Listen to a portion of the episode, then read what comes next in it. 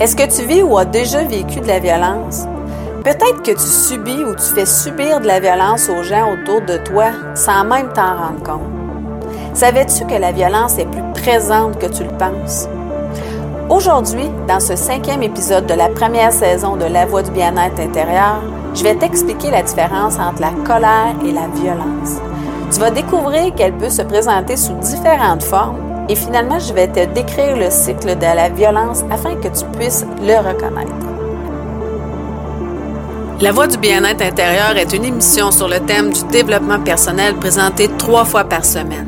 Il sera question de bien-être intérieur qui passe par la gestion des émotions, l'estime de soi, la confiance en soi, les relations interpersonnelles, la communication, le lâcher-prise, les croyances qu'on entretient, la spiritualité, les blessures émotionnelles et plus encore. Je me présente, Marie-Christine Savard, coach de vie, éducatrice spécialisée et auteur. Je suis heureuse de t'accueillir dans ce monde fascinant du développement personnel. Je te remercie de passer ces quelques minutes avec moi. Et c'est parti!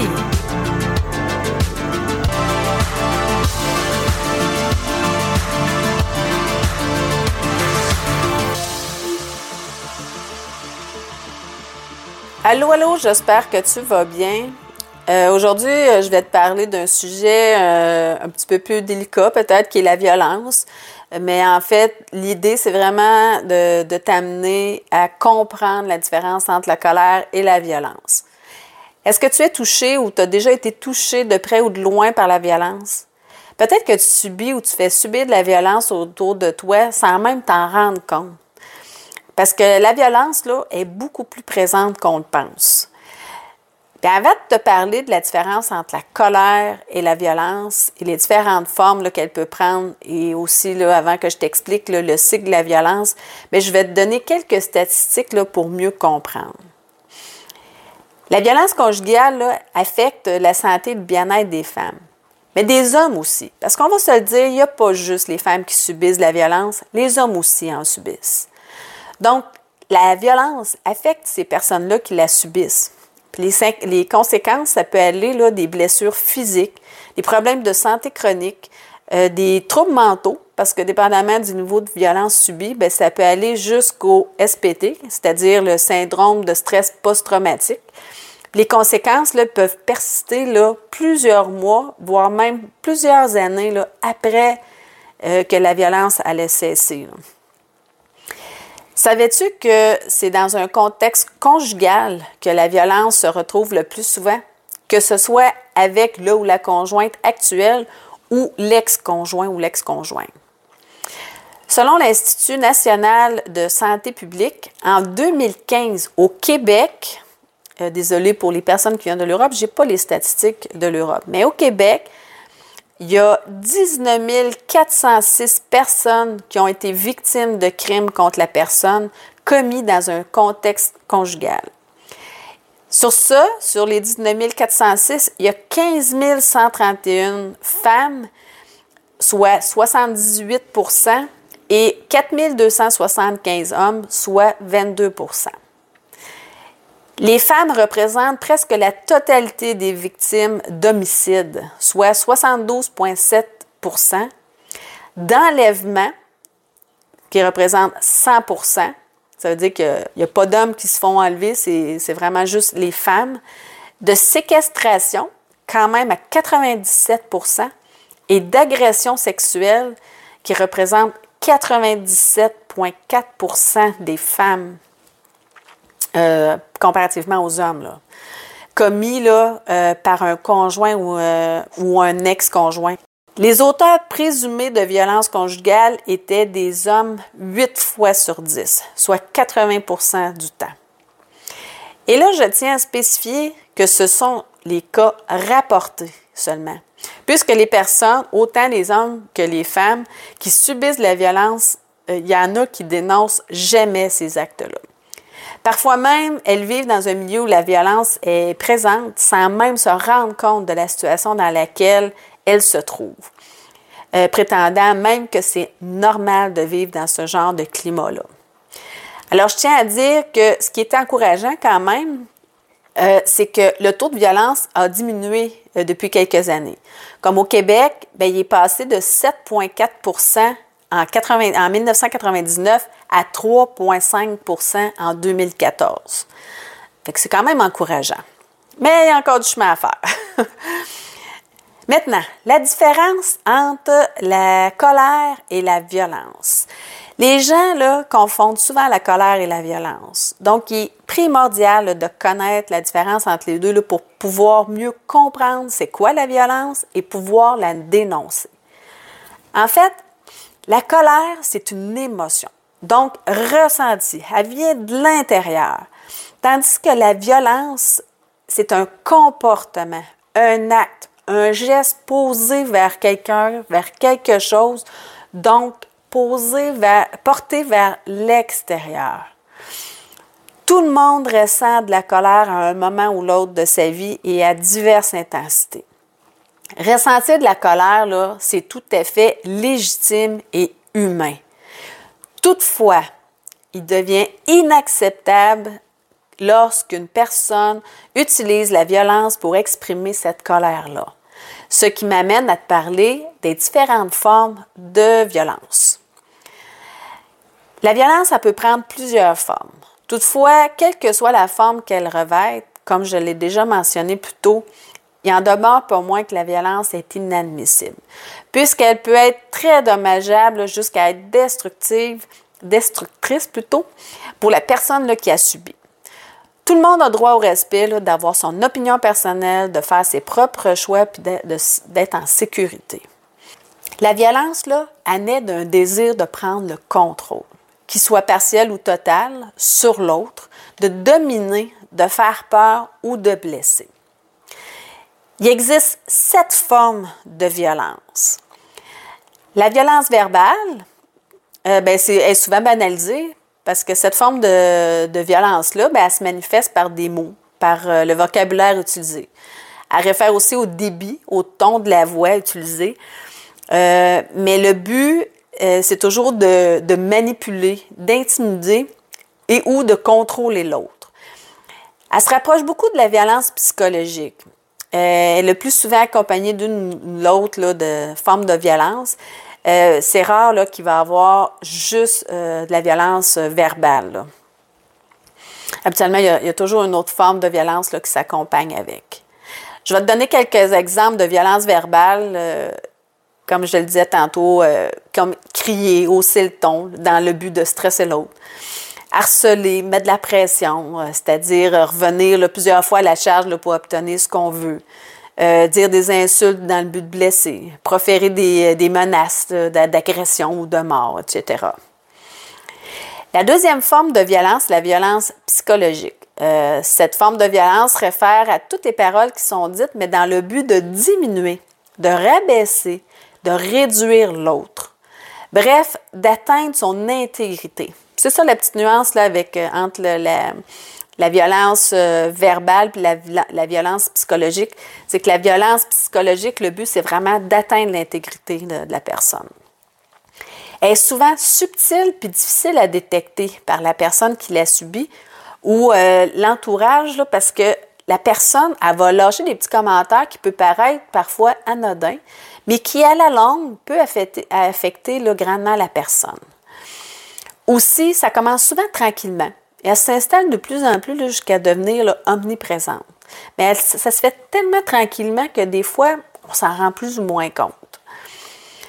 Elle peut s'exprimer de plusieurs façons, par exemple, critiquer de façon répétitive les pensées ou les comportements de l'autre personne, dévaloriser l'autre évidemment, utiliser le chantage pour obtenir ce qu'on désire, euh, ignorer, bouder euh, l'autre quand on n'obtient pas ce qu'on veut, euh, contrôler les sorties, l'habillement de l'autre, manipuler l'autre dans le but d'obtenir ce qu'on veut, adopter euh, des, propos, des attitudes méprisantes, etc.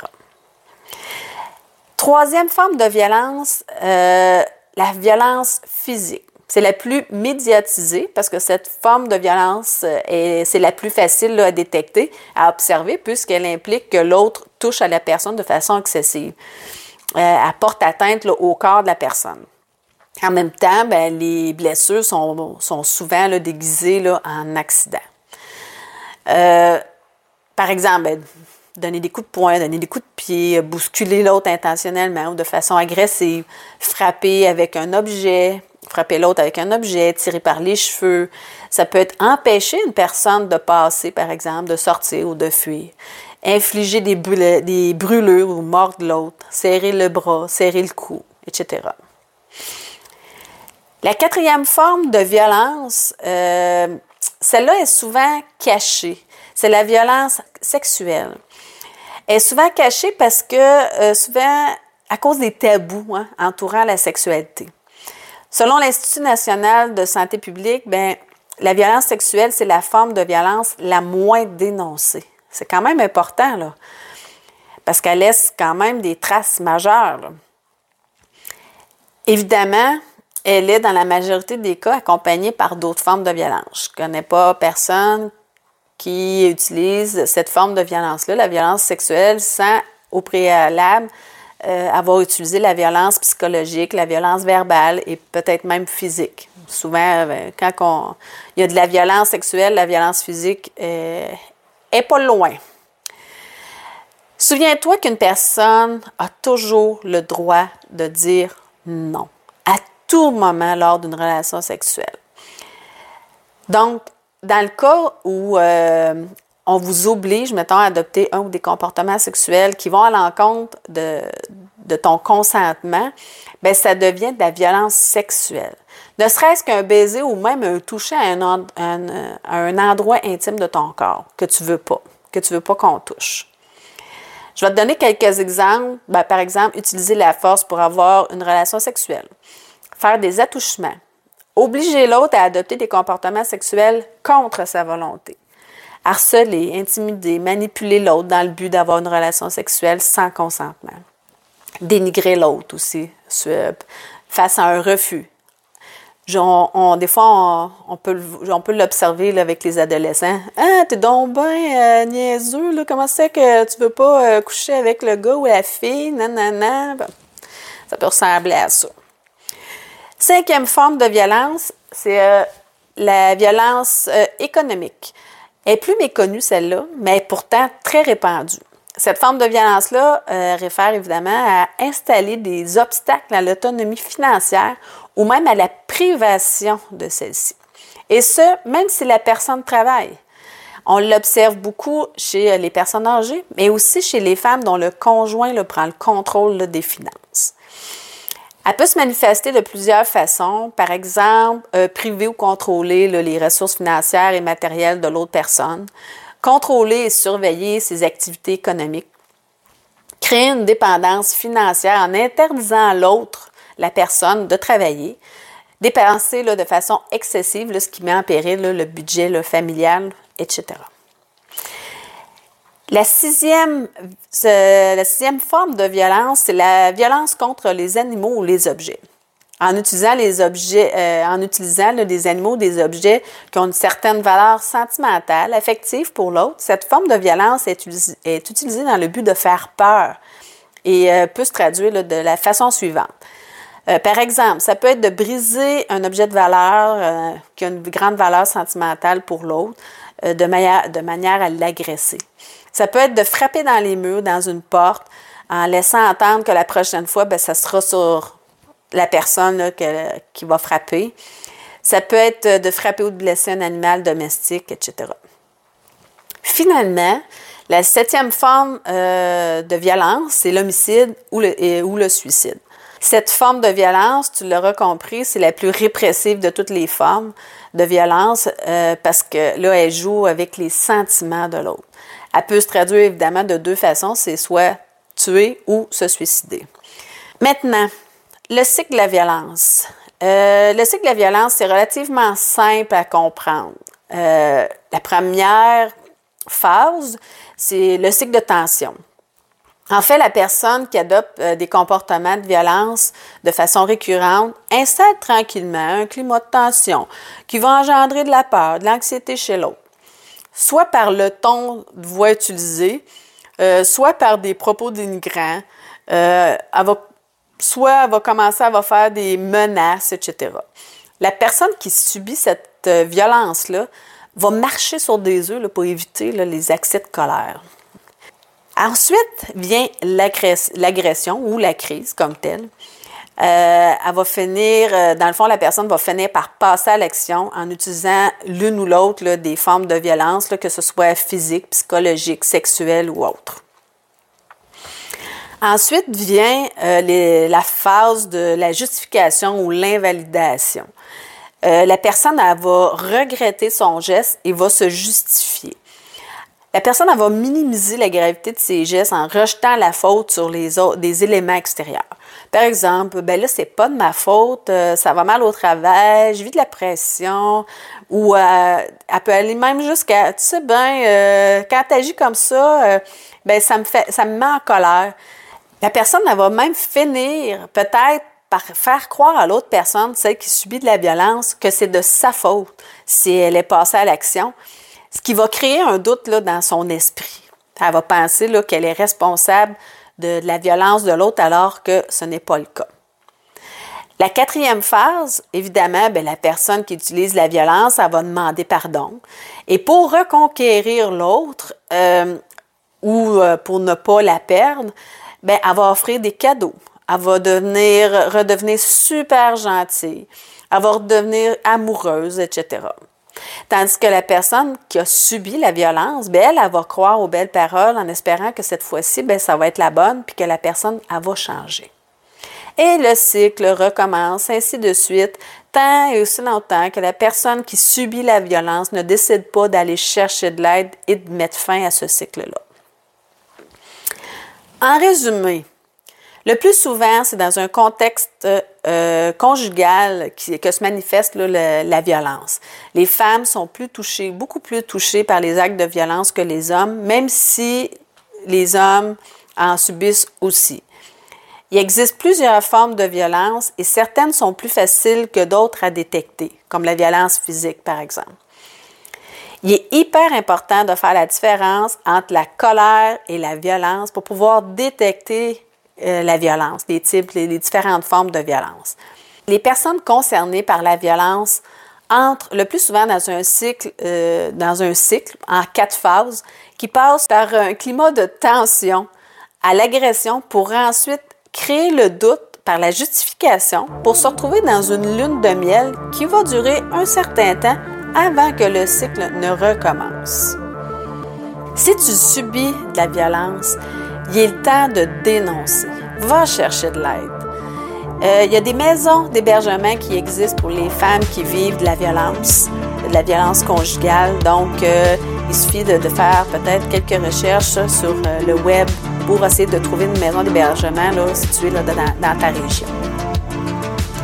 Dans l'épisode 6 de la première saison de La Voix du bien-être intérieur, je vais te donner quatre trucs pour te débarrasser de tes peurs, t'empêche d'avancer c'est un rendez-vous. Maintenant, si toi aussi tu veux te débarrasser de tes croyances limitantes, je t'invite à t'inscrire à une formation que je t'offre gratuitement qui est Comment se débarrasser de ses croyances limitantes.